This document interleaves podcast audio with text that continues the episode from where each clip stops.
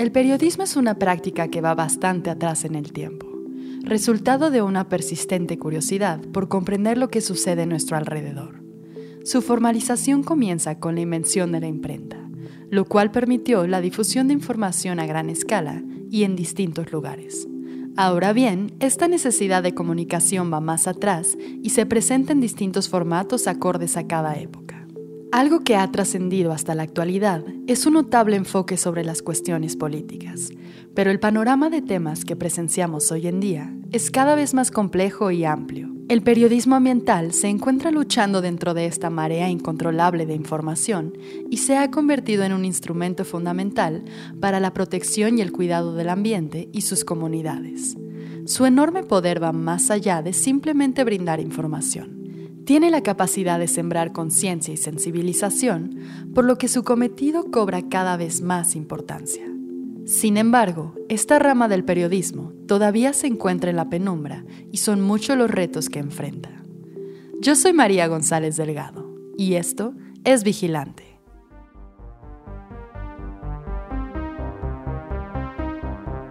Esto es Vigilante y queremos cambiar las cosas. Somos un medio informativo que busca difundir la verdad en temas relacionados a la crisis ambiental que vivimos en México y el mundo. Queremos alcanzar la lucidez y crear conciencia en todos los niveles. Ya es hora de que nos hagamos responsables.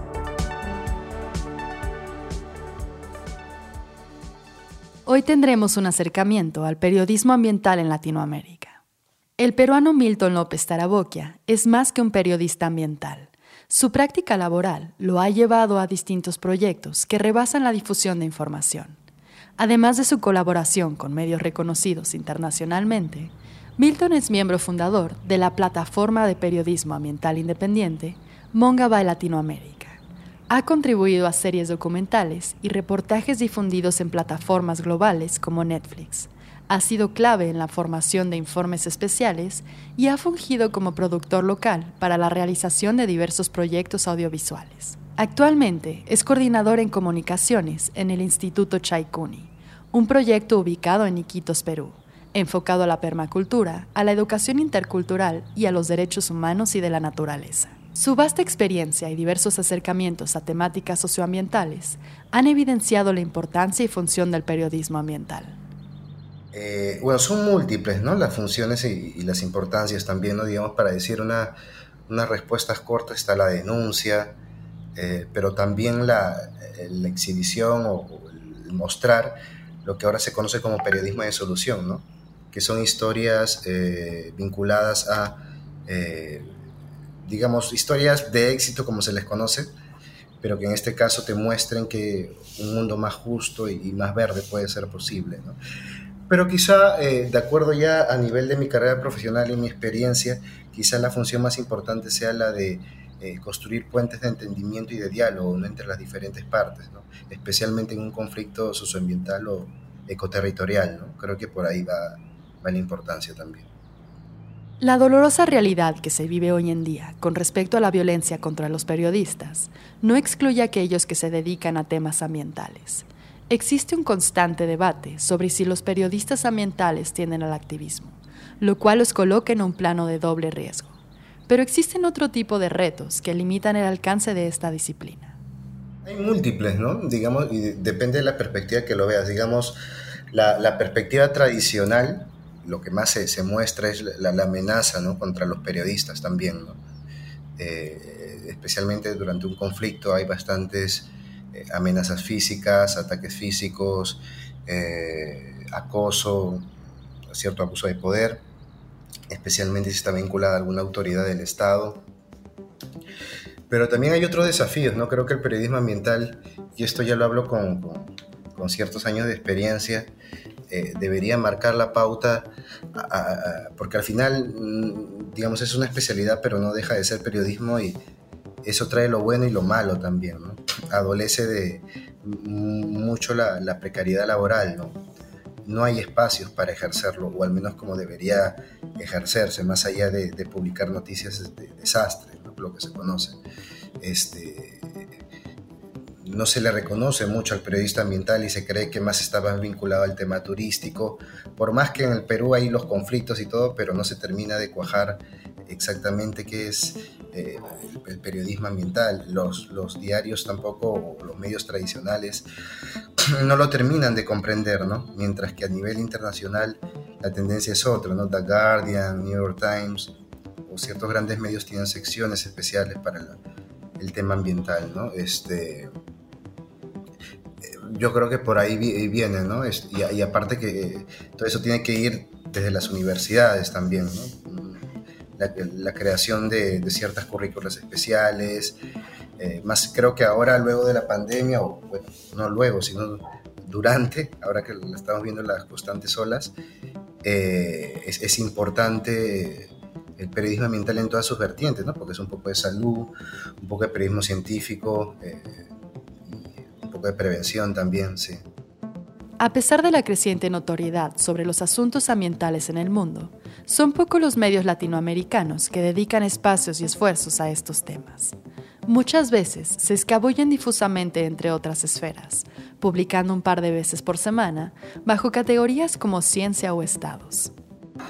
Creo que en cierta manera, eh, o sea, si lo comparamos, perdón, a hace 10 años tienen mucho más presencia o sea, es un avance, pero es porque, como muchas cosas en el periodismo, es porque el mundo ya te lo está gritando, ¿no? No es que el periodismo se haya este, despertado por eso, ¿no? Eh, digamos, yo que ya llevo unos años en esto, también conozco, siempre hay los periodistas que, que, que obviamente siempre han querido ejercer el periodismo ambiental antes que yo, ¿no? Por ejemplo, está Bárbara Fraser, que es una periodista estadounidense que llegó a mediados de los 80 acá en el Perú y a empezar a ejercer el periodismo ambiental, ¿no? Este, y, así, de ahí han venido toda una generación, ya más que todos peruanos también, pero digamos, hasta el momento, y, no es, no es eh, un poco te narré mi, mi, experiencia profesional y no es coincidencia que justo donde me haya detenido más o donde, donde digamos, este, haya tenido más tiempo, es donde se ha creado una sección ambiental o, conciben el ambiente de otra forma, ¿no? Como Convoca y Mongabay. Y en los medios más tradicionales en los que estuve, como La República o RPP, eh, si bien lo consideraban, pero era como un tema aparte, ¿no? De hecho, el, tema ambiental este, sí casi no figuraba o, se traspapelaba entre el contenido de provincia, ¿no? Este, y, otras cosas, ¿no? Este, o de protestas también, de protestas, eh, especialmente vinculadas a empresas extractivas. Así que yo creo que va a seguir creciendo y yo creo que esto ya está cambiando, pero no va a venir por el lado de los medios tradicionales.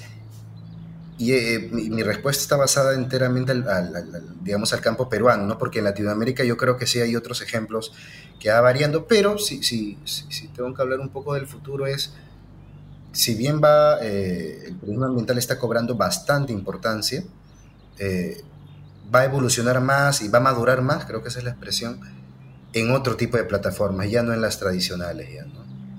Podcast, eh, plataformas multimedia, cortometrajes, ni siquiera, y no, no, y no, para dejar, digamos, lo digital, también otro tipo de, de contenidos, ¿no? Yo creo que los talleres, eh, acá en Chaikuni yo estoy descubriendo que la comunicación, aunque suene un poco obvio, la comunicación va más allá de, la laptop, de las redes sociales, ¿no?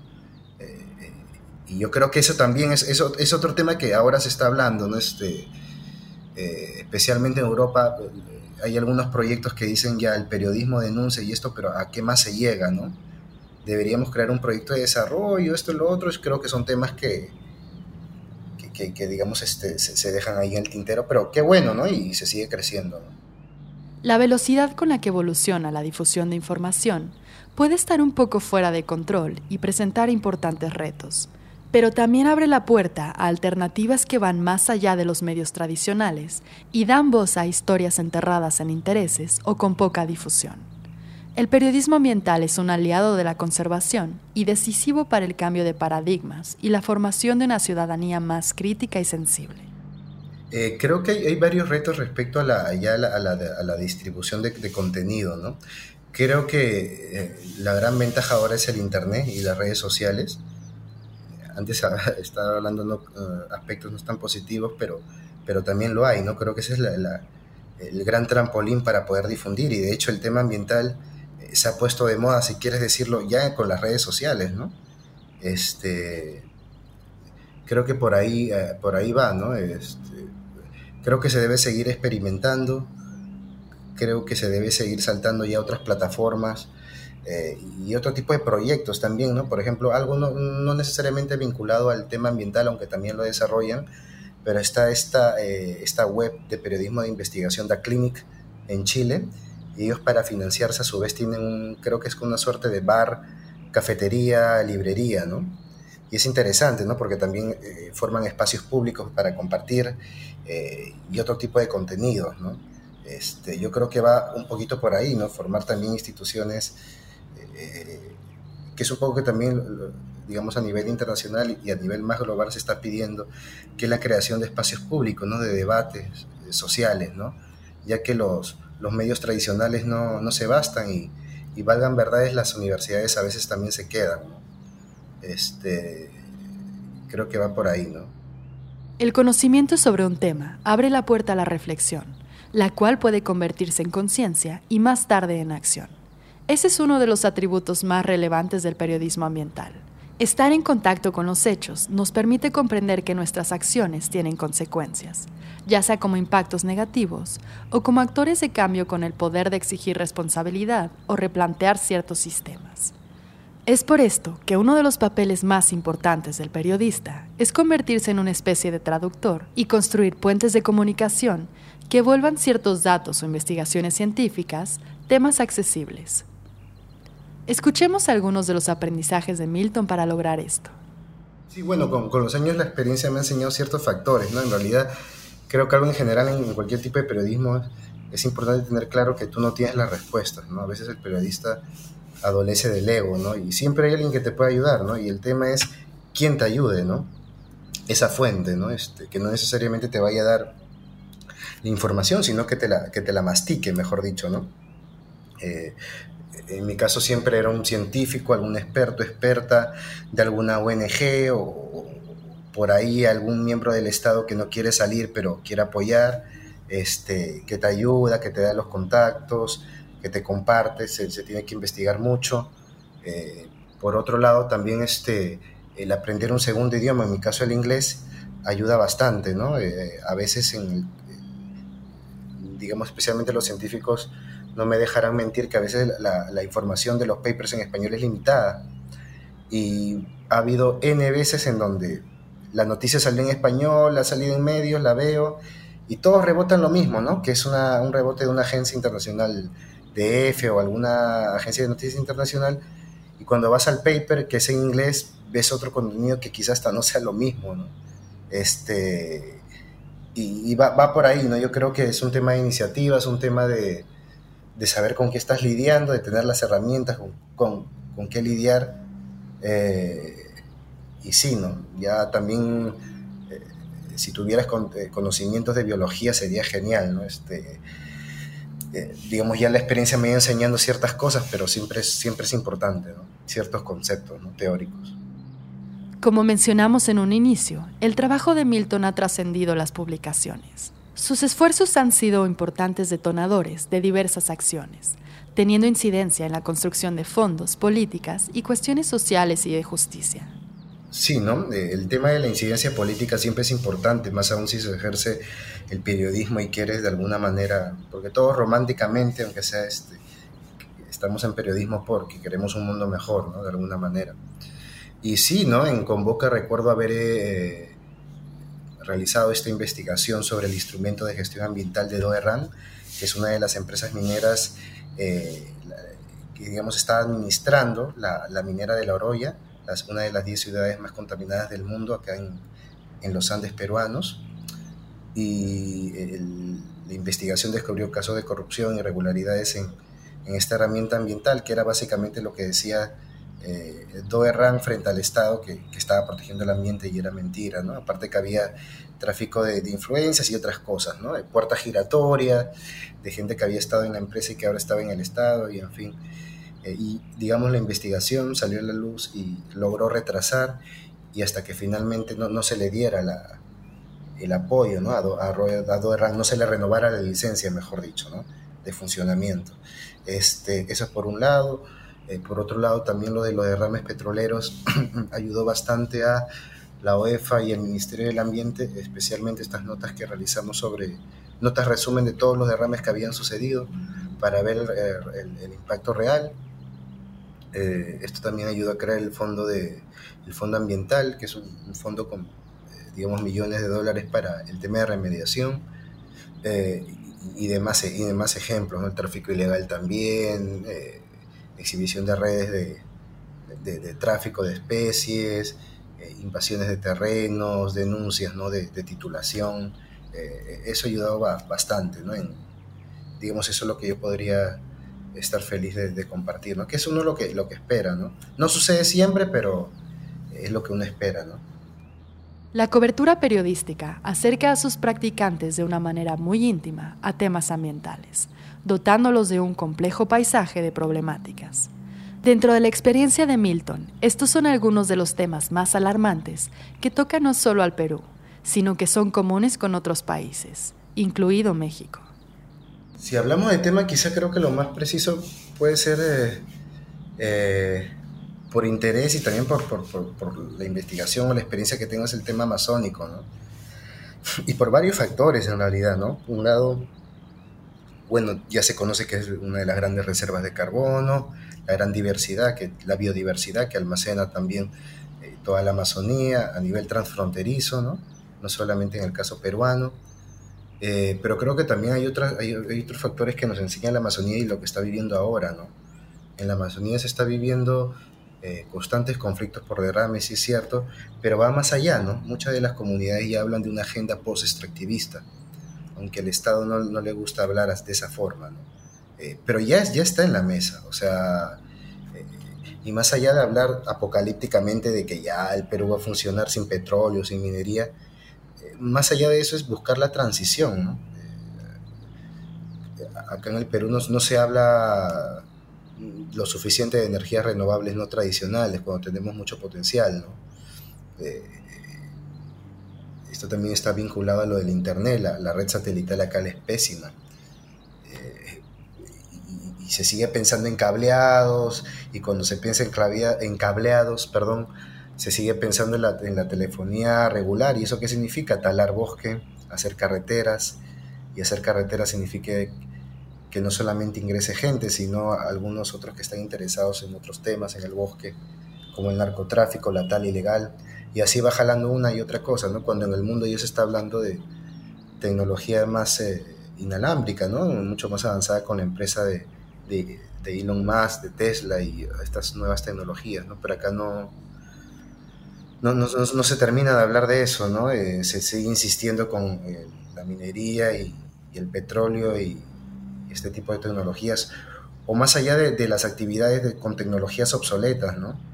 Por eso es que tantos derrames y, y todo ese tema, ¿no? Bajo esta misma mirada, Milton ha desarrollado un gran interés por un campo sumamente complejo, el ecosistema amazónico. Eh, más un tema en específico, quizás sea un campo, ¿no? Que sería el amazónico, ¿no? Creo que el ecosistema amazónico me, llama mucho la atención porque eh, es una encrucijada, es una encrucijada de varios temas a sí mismo, ¿no? Como te decía, la biodiversidad, los conflictos, el tema de la salud también acá,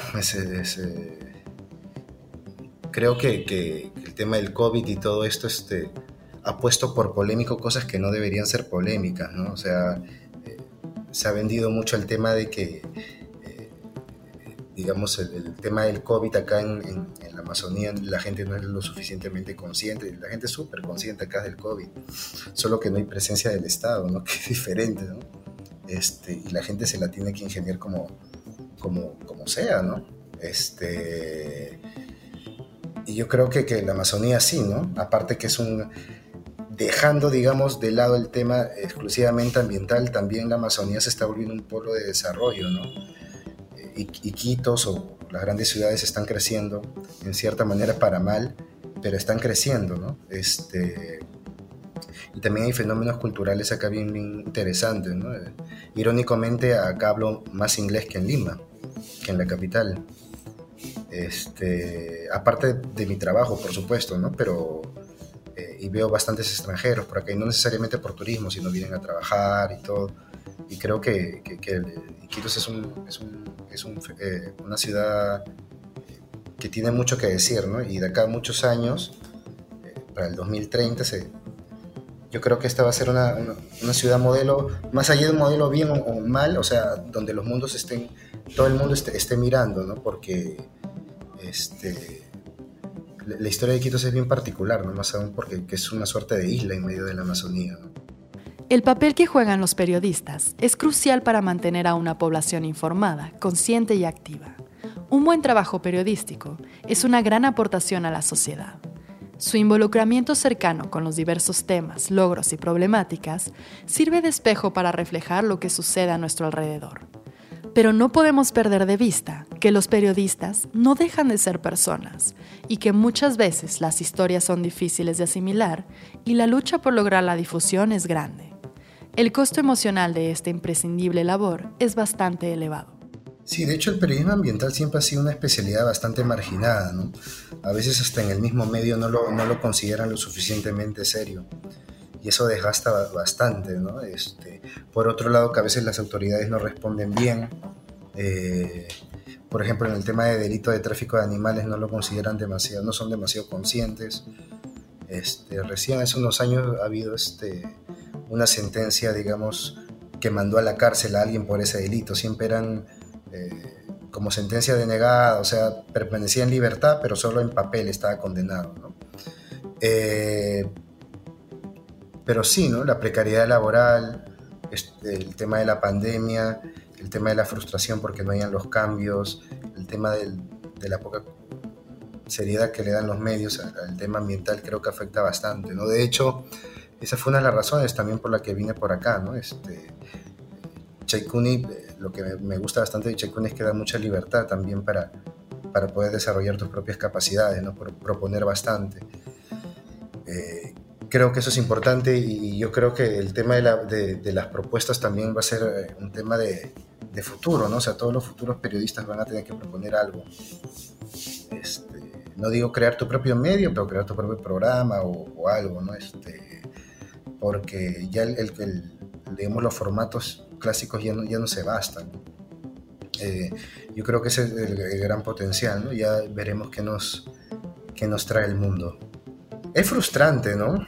Eh, saber que tu presidente no va a la COP, que no hay un, un ministro del ambiente, que, que, aparte se trata mal al periodista, eh, que no hay espacio para publicar. Es un desgaste emocional, verdaderamente, ¿no? Aparte que hay colegas que han sufrido acoso judicial, lo demandan y todo, ¿no? Por fortuna yo no... Ha habido las llamadas, ¿no? Para amedrentarte, pero uno ya sabe lidiar con eso, ¿no? O, o los famosos este, trolls en redes sociales, ¿no? Recuerdo que a mí en Mongabay una vez alguien en Twitter me llamó terrorista verde, me acuerdo. pero sí, acá este... Digamos, es, es parte del oficio también, ¿no? Creo, creo que justamente el periodismo ambiental, a la vez que adolece de eso, también tiene una gran ventaja, que por ejemplo en mi, en lado puedo seguir ejerciéndolo en, un ambiente más agradable, que es acá el amazónico, ¿no? Este, y tratar de buscar esos espacios. ¿no? Yo creo que es eso, porque por eso yo estoy a favor de, la agremiación de los periodistas, que, que los periodistas se asocien, eh, es importante, ¿no? porque no... Eh, digamos, es así, ¿no? Así, es la realidad. Estamos viviendo en una época con una intensa actividad mediática, derivada del nacimiento de medios cada vez con mayor alcance, del despertar de las personas y de los innumerables sucesos que sofocan al planeta. ¿Será que existe un mensaje común mucho más profundo detrás de este mar de historias que rodean al ambiente? No hay, no hay, no hay, no hay este, una historia en blanco y negro, ¿no? Que creo que las cosas tienen matices y con blanco y negro es que sí, no hay buenos ni malos, pero que tampoco las cosas es que, también me refiero a cuando la gente dice, perdón, eh, Perú no es, no es Suiza, ¿no? no es Alemania. O sea, tampoco es así, ¿no? Creo que lo digo cuando se habla de proyectos de desarrollo o sostenibles o de respeto por la ley. Eh, creo que en países que adolecen de la informalidad como el Perú, creo que es una gran ventaja ahora en el sentido de que las sociedades reclaman idear un nuevo modelo de sociedad. Eh, pero lo que pasa es que la gente o las autoridades siguen con la mentalidad de hace 100 años y piensan en esta evolución lineal y piensan que debemos ser primero como Nueva York y después se pensará en otra cosa, ¿no? Cuando Nueva York o las grandes ciudades como Detroit u otras ya están cayéndose, ¿no? O sea, ya se están reformulando. Eh, la vez pasada leí un artículo que muchos estadounidenses están dejando estas ciudades para, con plata o sin plata, pero las dejan por otras ciudades más pequeñas, ¿no? Y de hecho, algo que yo te podría decir es, no hay ninguna encuesta, ningún estudio, pero lo vivo y porque yo soy parte de la estadística que muchos profesionales de grandes ciudades como la capital Lima están dejando, ¿no? Las grandes ciudades para irse a ejercer, no te digo a crearse su chakra tipo hippie, ¿no? pero te digo que van a buscar posibilidades en otras, en otras capitales o en otras ciudades de regiones porque buscan más naturaleza, más tranquilidad, eh, y eso creo que dice mucho. El periodismo ambiental es sin duda una gran voz que representa aquellos ecosistemas y comunidades que carecen de una. Hay muchos periodistas como Milton que dedican su vida a brindarnos piezas clave para descifrar este complejo rompecabezas. Hoy tenemos el poder de exigir que estos temas salgan a la luz y se tomen con la seriedad que se merecen. No pierdan de vista la trayectoria de Milton. Pueden encontrar más sobre su trabajo en nuestras redes sociales.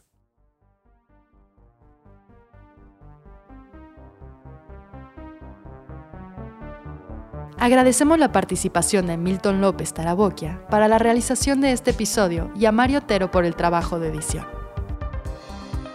Escucha nuestro podcast todos los miércoles en Spotify, Apple Podcast o tu plataforma favorita y encuéntranos en nuestras redes sociales como vigilante-bio.